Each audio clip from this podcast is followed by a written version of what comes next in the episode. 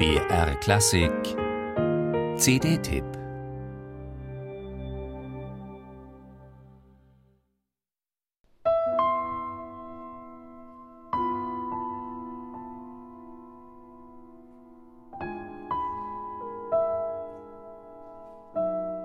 Wenn er spielte, schien die Zeit stehen zu bleiben.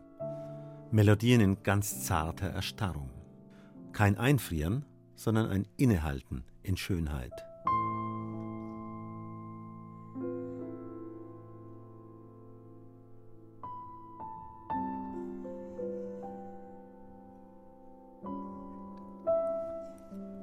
Der 2015 in New York verstorbene und aus Japan stammende Pianist Masabumi Kikuchi war ein auf besonders leise Art radikaler Musiker.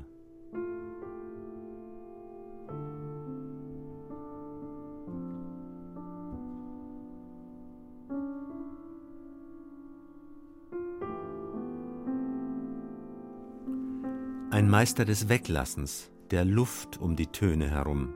Ein Evergreen wie der Bossa Nova Standard Magna de Carnaval, Karnevalsmorgen, auch bekannt als Black Orpheus, wurde bei ihm zu einer filigranen Klangskulptur, die ganz viel Raum um sich hatte und auf völlig eigene Art leuchtete, in feinem Licht bei besonderer Ruhe.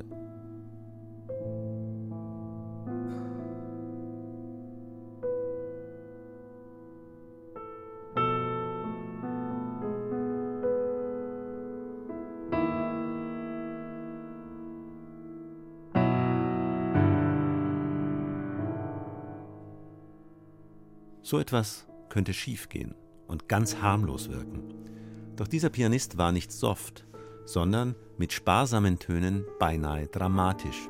Und er konnte weite Horizonte öffnen, Assoziationen wecken an ganz andere Musikwelten. Kikuchis Musik war kompromisslos, konsequente Entertainment-Verweigerung, Töne, die sich dem Nebenherplätschern sperrten.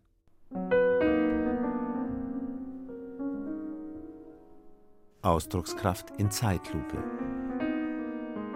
Und ohnegleichen in der Welt des frei improvisierten Jazz.